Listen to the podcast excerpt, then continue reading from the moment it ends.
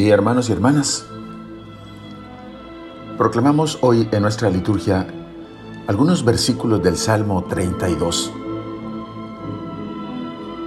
teniendo como fondo de reflexión la misericordia del Señor que llena toda la tierra.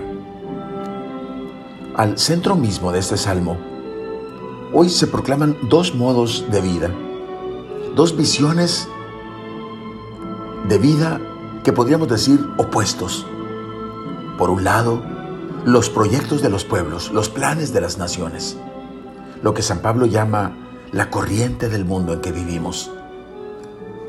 Y opuestos a ellos, los proyectos del Señor, sus planes. Los planes de las naciones traen la miseria y la destrucción. Y nada ni nadie podrá parar esa loca carrera hacia la autodestrucción.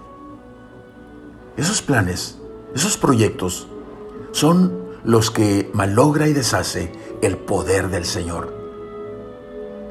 Ese poder es la garantía de esperanza que alegra el alma. El futuro de la humanidad está a salvo en sus manos.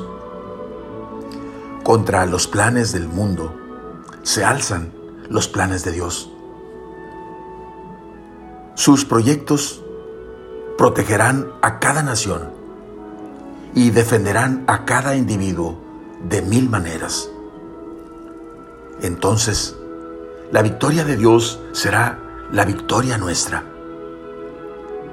Los planes y proyectos del Señor son el comienzo sobre la tierra de una eternidad divina. A eso se refiere San Pablo en Romanos 12.2 cuando nos exhorta, no sigan la corriente del mundo en que vivimos, sino más bien transfórmense mediante una renovación espiritual.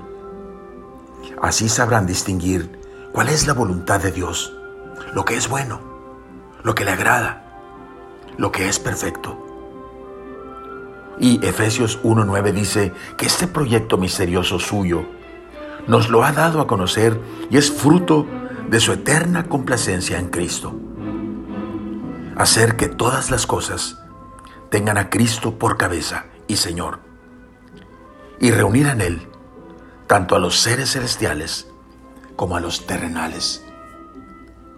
Definitivamente, una nueva vida. Oremos.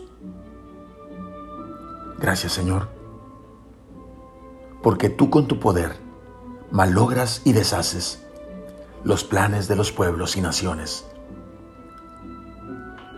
Y podemos, Señor, contemplar a distancia el proyecto sublime que guardas en tu corazón.